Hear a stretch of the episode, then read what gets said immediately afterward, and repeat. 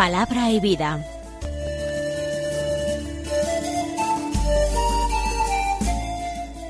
Con el Padre Manuel Horta, desde Sevilla.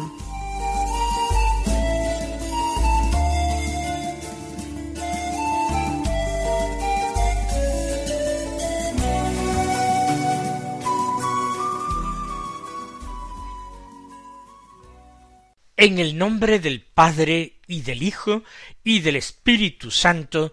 Amén. Alabados sean Jesús y María. Muy buenos días, queridos amigos, oyentes de Radio María y seguidores del programa Palabra y Vida. Hoy es el lunes de la octava semana del tiempo ordinario. Un lunes que es 28 de febrero. Estamos en el último día del mes de febrero. Va a comenzar marzo, el mes donde ya pues empieza la primavera, donde vamos a empezar a vivir enseguida la cuaresma.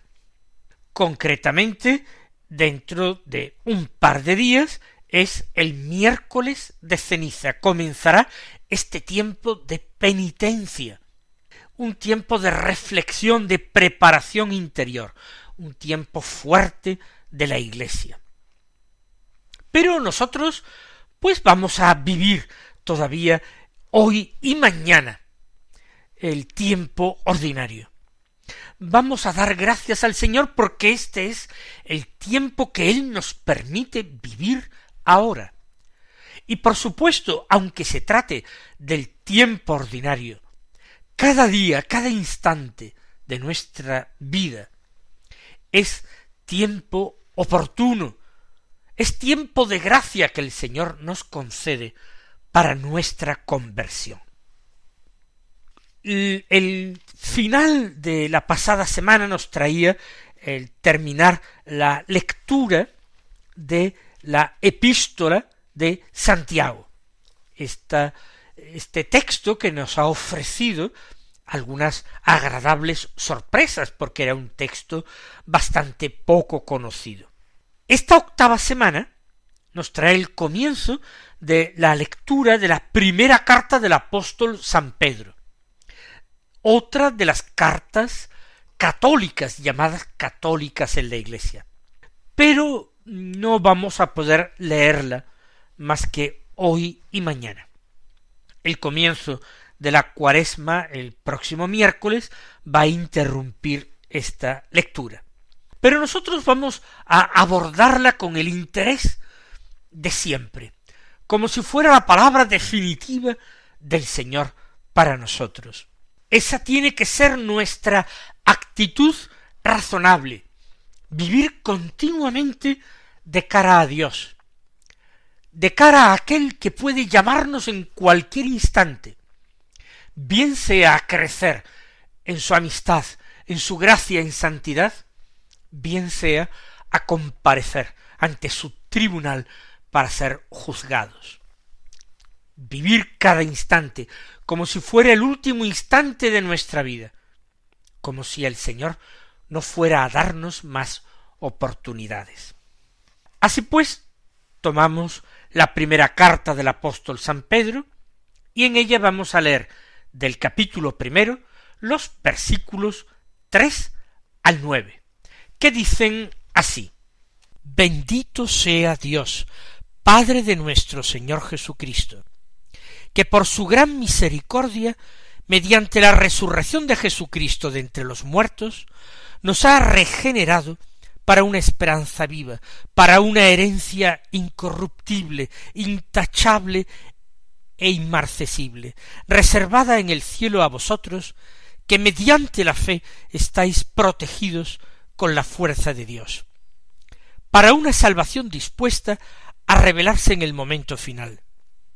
Por ello os alegráis, aunque ahora sea preciso padecer un poco en pruebas diversas Así, la autenticidad de vuestra fe, más preciosa que el oro, que aunque es perecedero se aquilata a fuego, merecerá premio, gloria y honor en la revelación de Jesucristo. Sin haberlo visto lo amáis, y sin contemplarlo todavía creéis en él. Y así os alegráis con un gozo inefable y radiante, alcanzando así la meta de vuestra fe, la salvación de vuestras almas. Comienza este texto con una bendición, una bendición de Dios. Bendito sea Dios, Padre de nuestro Señor Jesucristo. Todo lo que nos enseña Jesús es a bendecir a su Padre, a pedir que se haga su voluntad y a confiar plenamente en Él, absolutamente en Él, porque el Padre nos ama, se interesa por nosotros, nos cuida con atención, con delicadeza, con ternura. Su amor es un amor providente que vela por nuestras necesidades, que nos defiende en nuestros peligros, que busca abrirnos a una comprensión mayor de quién es Él, de su misterio. Y para eso nos envió a su Hijo. Por eso bendito sea Dios, Padre de nuestro Señor Jesucristo. ¿Qué sigue diciendo Pedro?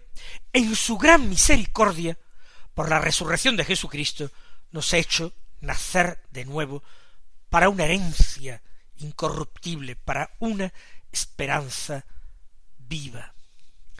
Es decir, Dios es misericordioso y en su gran misericordia, después de haber enviado como Salvador a su Hijo Jesús, después de haberle hecho a Jesús esa obediencia dura hasta la muerte, haber ofrecido al Hijo de su amor el cáliz amargo de la pasión y de la muerte, por la resurrección de Jesús, a nosotros nos ha librado de la muerte, a nosotros nos ha hecho vivir de nuevo, nacer de nuevo.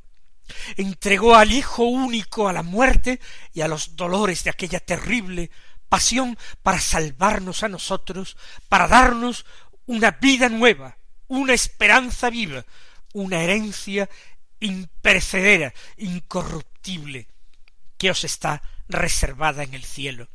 Meditemos, queridos hermanos, en el inmenso e inagotable amor de Dios, en la profundidad increíble de este amor.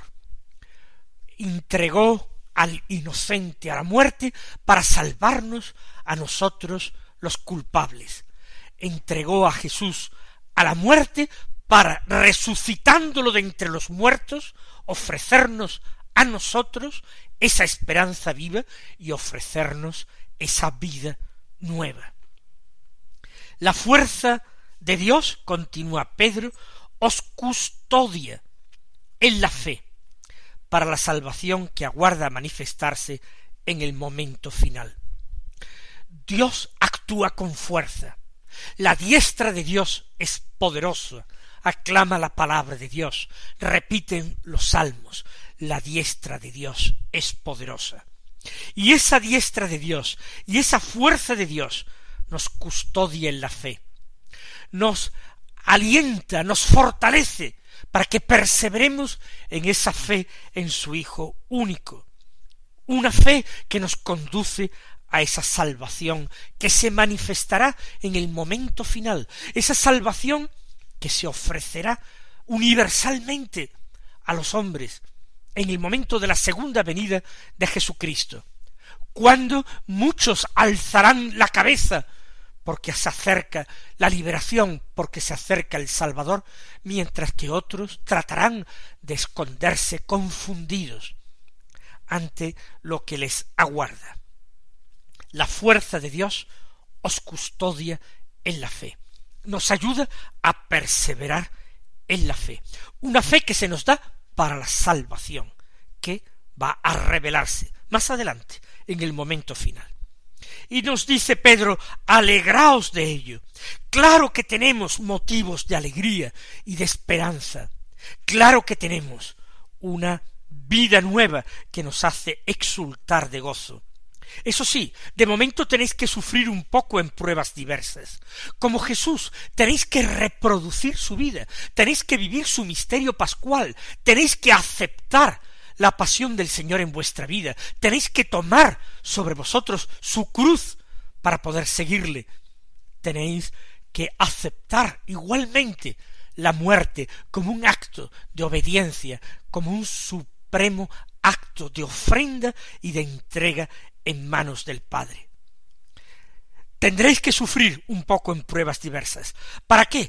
Para aquilatar vuestra fe, para que eh, la comprobación de vuestra fe, que es más preciosa que el oro, sea como el oro, aquilatada a fuego, purificada con el fuego, de forma que esta fe llegará a ser alabanza y gloria y honor cuando se manifieste Jesucristo. Esta fe purificada y aquilatada en el sufrimiento, esta fe será para nosotros motivo de gloria y de honor, motivo de alabanza en la venida gloriosa de nuestro Señor Jesucristo como juez. ¿Y quién es Jesús para nosotros? Dice Pedro, no habéis visto a Jesucristo y lo amáis.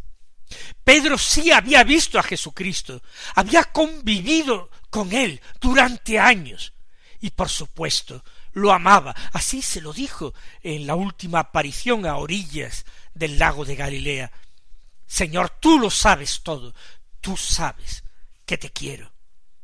Pero vosotros, los discípulos, no habéis visto a Jesucristo, y sin embargo lo amáis, no lo veis, y sin embargo creéis en él por la palabra de los apóstoles, creéis en él y os alegráis con un gozo inefable y transfigurado. Ese gozo inefable, un gozo que no se puede explicar con palabras, un gozo que nos transfigura.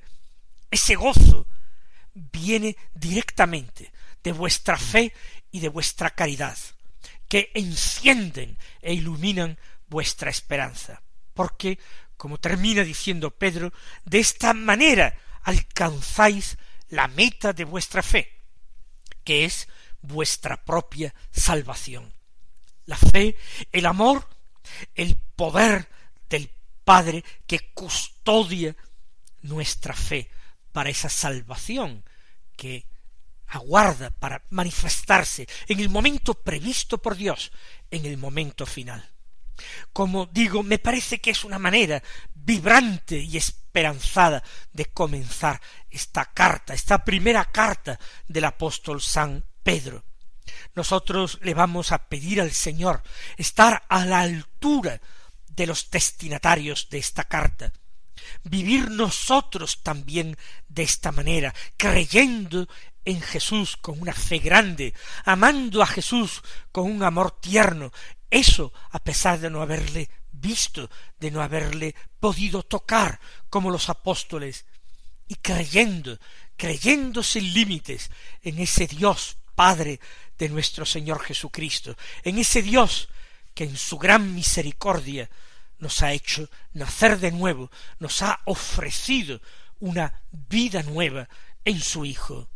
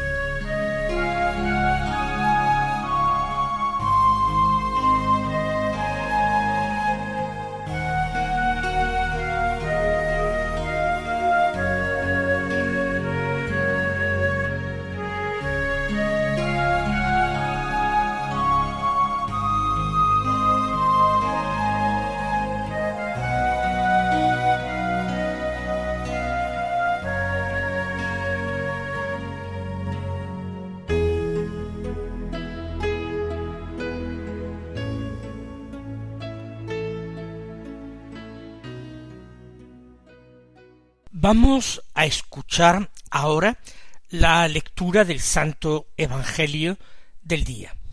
Estamos leyendo a San Marcos. Del capítulo décimo vamos a tomar los versículos diecisiete al veintisiete que dicen así. En aquel tiempo, cuando salía Jesús al camino, se le acercó uno corriendo, se arrodilló ante él y le preguntó Maestro bueno, ¿qué haré para heredar la vida eterna?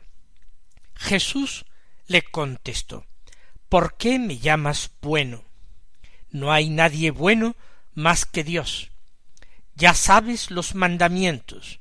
No matarás, no cometerás adulterio, no robarás, no darás falso testimonio, no estafarás, honra a tu padre y a tu madre. Él replicó, Maestro, todo eso lo he cumplido desde mi juventud. Jesús se quedó mirándolo, lo amó y le dijo, Una cosa te falta. Anda, vende lo que tienes, dáselo a los pobres, así tendrás un tesoro en el cielo. Y luego ven y sígueme. A estas palabras él frunció el ceño y se marchó triste porque era muy rico. Jesús, mirando alrededor, dijo a sus discípulos Qué difícil les será entrar en el reino de Dios a los que tienen riquezas. Los discípulos quedaron sorprendidos de estas palabras. Pero Jesús añadió Hijos, qué difícil es entrar en el reino de Dios. Más fácil le es a un camello pasar por el ojo de una aguja que a un rico entrar en el reino de Dios. Ellos se espantaron y comentaban Entonces, ¿quién puede salvarse? Jesús se les quedó mirando y les dijo Es imposible para los hombres, no para Dios. Dios lo puede todo. Acabamos de escuchar el episodio que normalmente llamamos del joven rico, aunque en este texto de San Marcos no se nos dice que aquel hombre fuera joven. Sí que San Marcos destaca los sentimientos, las reacciones, las miradas de Jesús. Aquí Jesús lo mira con cariño. Jesús les dice a sus discípulos, hijos, Jesús se les queda mirando a los discípulos para decirles, es imposible para los hombres, pero no para Dios que lo puede todo. El personaje que se acerca a Jesús se arrodilla ante él. Es una muestra de respeto, de reverencia extraordinario. Y le llama Maestro bueno. Es una persona que sinceramente aprecia a Jesús, lo considera realmente maestro de vida, quiere aprender de él, y es una persona que sinceramente busca a Dios, trata de vivir según su voluntad, según su ley. Este no está buscando milagros, no está buscando ventajas humanas, no está pidiendo signos ni en el cielo ni en la tierra. Solamente pregunta algo tan santo, tan necesario, como qué he de hacer para heredar vida eterna. Jesús, sin embargo, lo corrige, lo corrige con cariño. ¿Por qué me llamas bueno? Bueno no hay nadie más que Dios. Por supuesto, Jesús era Dios, por tanto Jesús era bueno, pero aquel rico no lo sabía. Hubiera sido necesario que él lo confesara, no sólo como maestro, sino como su Señor y su Dios, para que pudiera entonces llamarle bueno. Pero si no puede llegar a tanto, entonces el apelativo bueno mejor reservarlo para quien es la fuente de toda bondad. Y Jesús le da una respuesta eh, tradicional. Aparentemente no hay ninguna originalidad en la respuesta. que cómo he de heredar vida eterna, cumpliendo los mandamientos, los mandamientos de la ley de Dios. Jesús enumera esos mandamientos que tienen como destinatarios al prójimo. No matar, no cometer adulterio, no robar, no dar falso testimonio, no estafar, no estafar, no honrar al padre y madre. No habla Jesús de los deberes para con Dios, porque eh, seguramente este joven que es piadoso ya cumple con mucha exactitud y fidelidad sus deberes para con Dios. Por lo menos los deberes del culto. Otra cosa es entregar el corazón a Dios, amándole sobre todas las cosas. Pero Jesús, como digo, enumera sólo esos mandamientos que tienen por destinatarios al prójimo. El joven dice que todo lo ha cumplido desde pequeño. Yo lo he seguido llamando joven por esa tradición que nos invita a imaginarlo así, y esa alusión de que lo ha cumplido desde pequeño más bien parece apuntar a que no es muy mayor. Ahora es Jesús quien toma una iniciativa. Se le queda mirando con cariño. ¿Qué no daríamos nosotros para poder contemplar esta mirada de Jesús? Para contemplar cómo Jesús nos mira a nosotros mismos con cariño.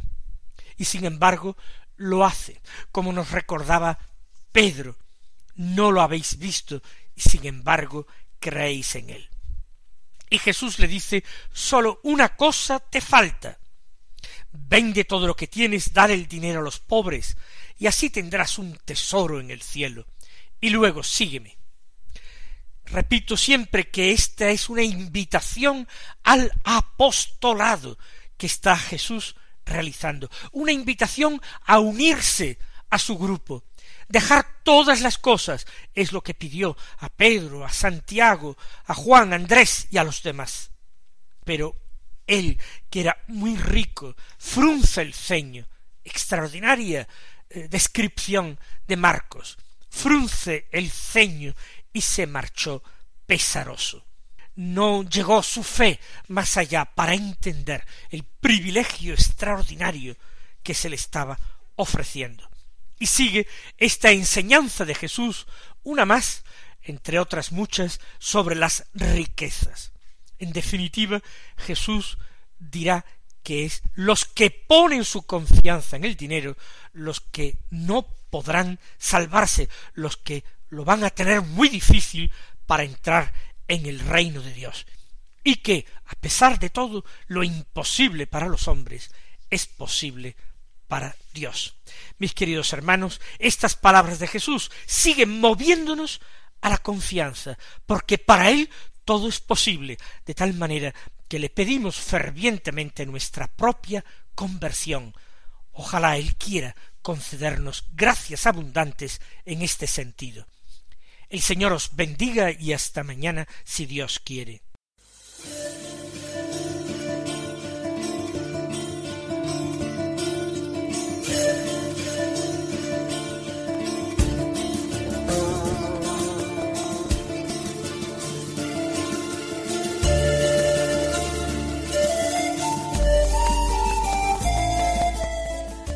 Concluye Palabra y Vida, un programa dirigido desde Sevilla por el Padre Manuel Horta.